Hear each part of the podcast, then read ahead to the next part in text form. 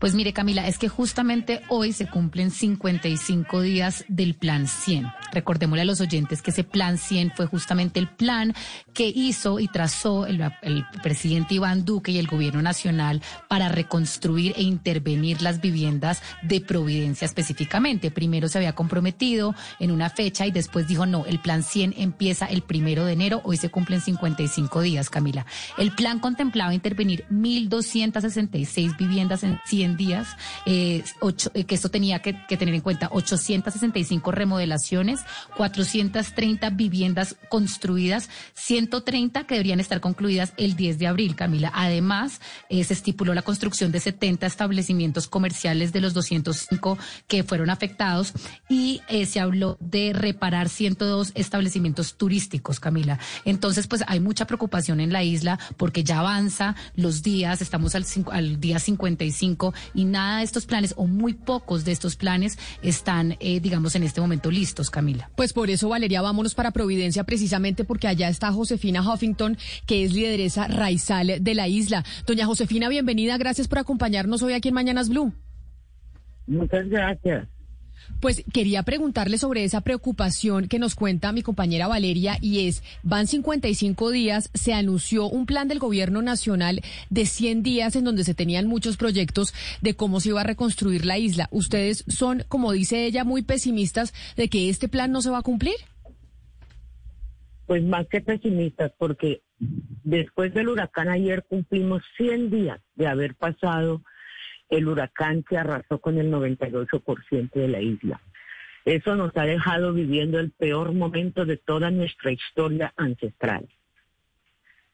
Hasta este momento a mí me da la impresión de que el gobierno no tiene un plan de acción sobre lo que se vaya a desarrollar. Lo que sí le puedo asegurar es que en este momento todavía hay gente que se encuentra mojándose. Han venido demoliendo muchas casas y la gente está en carpas. La situación de Providencia en este momento es triste y lamentable. Pero mire, señora Huffington, un poco señora Huffington, un poco entendiendo este plan 100 que anunció el gobierno con bombos y platillos, que pues digamos, ya estamos en el día 55, ¿qué se ha hecho en este momento en la isla? ¿Cuántas viviendas se han reconstruido? ¿Cuántos, eh, digamos, establecimientos turísticos, establecimientos comerciales? ¿Qué ha pasado en estos 55 días? Bueno, yo hablo de los 100 días a partir del huracán porque al día siguiente llegó el presidente de la República y dijo que en 100 días estaría reconstruido Providencia y sabíamos que eso era imposible. Porque un huracán de categoría 5 que nunca había pasado por Providencia pasó y nos cogió a todos con los calzones abajo. Ni ellos estaban preparados ni nosotros tampoco. Lo que sí debo resaltar y enaltecer es que las fuerzas militares de Colombia hicieron la primera fase, que fue la limpieza, la remoción de escombros y la isla, puedo decir que está en un 90% completamente limpia. Pero todavía hay casas despechadas, están adelantando los techos y me he dado cuenta, porque he estado supervisando las cosas, de que los techos que han colocado no los han colocado bien, porque no cumplen con la referencia técnica anti-huracán. No tienen los caps de amarres, lo cual quiere decir que si llega otro huracán, esos techos nuevamente se van a volar. Pero señora Huffington, un poco usted nos estaba hablando de que las personas se siguen mojando. ¿Usted cree que esto se debe a que de pronto el gobierno, en su afán de decir esto lo vamos a reconstruir en 100 días, después cambiar la fecha, decir no, desde el primero de enero hay que contar 100 días y vamos ya a reconstruir la mayoría de la isla? Entonces ellos no hicieron un plan temporal de unas carpas, digamos, más estables, eh, haciendo una planeación, digamos, más real, entendiendo que, la, que como no iban a poder cumplir los 100 días, pues la gente tenía que tener dónde quedarse sin mojarse. ¿Usted cree que de pronto esto fue lo que falló? Sí, yo creo que eso fue lo que se pasó. No hubo un plan específico ni detallado, un plan de acción en donde se hubiera podido cumplir con lo que se llaman derechos humanos de la población raizal de Providencia. Y vuelvo y le repito, nosotros no estábamos preparados para esto y creo que el gobierno tampoco. Pero la situación sigue grave, porque en el huracán, por ejemplo, del 2005, todas las casas de Providencia quedaron destachadas. Ese fue el huracán Beta en el gobierno del presidente Uribe. Y al mes ya todas las casas tenían techo, pero esta es otra situación muy diferente porque muchas casas quedaron demasiado fracturadas, se tienen que demoler y ya han comenzado a demoler esa, algunas casas y también con unas eh, con unas equivocaciones que realmente no tienen justificación. Por ejemplo, el demoler, el demoler las cisternas de esas casas que son de un costo astronómico no tenía razón de ser. Han venido demoliendo las cisternas de almacenamiento de agua que forma parte de nuestra supervivencia con el agua, que es donde se recoge las aguas lluvias de los techos para el verano, para que la gente no se quede sin agua. Señora Huffington, pero de, alguna manera hay una supervisión porque se anunció la llegada de mil personas a Providencia. Providencia tiene unas cinco mil personas. Se anunció que mil personas llegarían para reconstruir y, volver a, tratar de, reparar lo que había. Y, y, lo que yo le pregunto es, ¿ha habido de alguna manera eh, un seguimiento a lo que se está haciendo? ¿Se ha visto si estos daños tienen relación con las casas que fueron construidas desde el huracán pasado, si son casas que quedaron mal construidas? Es decir, ¿cómo se está haciendo todo el control de los arreglos y de todas las reparaciones y la reconstrucción que se está haciendo? Todavía no hay la primera casa construida. Y como ya le dije, hay unos techos que ya están reponiendo y no se están haciendo con las normas técnicas que se debe hacer, que es la ley 1523 del año 2012, que es la ley del plan de adaptación del cambio climático. Nosotros quedamos vulnerables para los huracanes de por vida. Estamos en el Caribe, donde soplan todos los huracanes y todos los eh, informes apuntan de que los huracanes van a seguir llegando cuando anteriormente los huracanes solamente soplaban cada 40 años. Ahora, el huracán Beta sopló en el 2005, después llegó el Iota, el Beta, el ETA, y unos días después del ETA llegó el Iota, que fue el que destruyó toda la isla.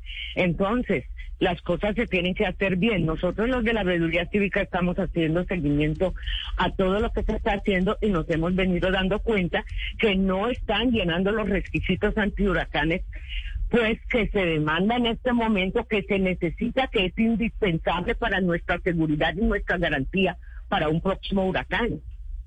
Claro, permítame, señora Huffington, David, ¿qué ha dicho Susana Correa, que es la directora del DPS? Nosotras hablamos, nosotros hablamos con ella aquí y er, ella es la encargada, digamos, como la gerente de toda la reconstrucción de Providencia. Nosotros la volvimos a llamar y ¿qué ha pasado? ¿Qué dice? ¿Qué responde?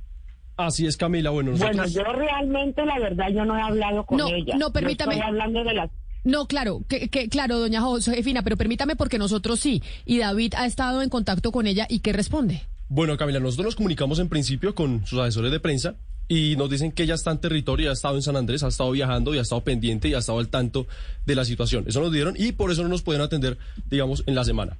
Nos volvimos a comunicar eh, con, su equipo de prensa y nos dicen que, eh, pues que ya debido a la agenda que tiene no nos ha podido atender.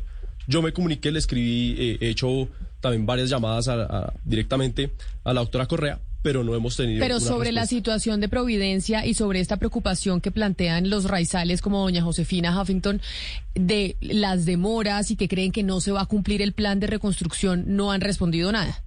No han respondido nada, Camila. Simplemente hemos tenido respuesta que eh, han hecho algunas visitas al territorio y han estado pendientes, digamos, de la, de la comunidad de allí en San Andrés. Ok, doña Josefina, pero mire, Francisco, un oyente que nos escribe a través de Twitter dice lo siguiente, a ver cómo le respondemos, porque él dice que entiende el desespero por no tener ya lista la isla, pero que para la recuperación de Providencia y de una población hay que tener planificación de estudios, diseños, para todos los componentes como el agua potable y saneamiento básico y levantamientos topográficos, que básicamente básicamente, pues esto se demora porque el proceso es complejo. Yo no voy a decir lo contrario, pero lo que sí me he dado cuenta y está claro de que desde el inicio el gobierno no tuvo un plan de acción. Y si la tiene la comunidad no la conoce. porque si hubieran tenido un plan de acción a estas alturas, ya las construcciones debieron haber comenzado. Providencia no tiene sino 17 kilómetros cuadrados. Claro, pero ¿y entonces no qué le han respondido a usted? sola casa puesta todavía construido por, por, por el gobierno. Doña Josefina, ¿y qué le responden del gobierno nacional? Usted dice, nosotros, o yo no he hablado directamente como lideresa raizal con Susana Correa, pero ¿alguna respuesta les han dado sobre esta preocupación que tienen de que el plan no se vaya a cumplir y no se vaya a materializar como, alu- como lo anunció el gobierno nacional?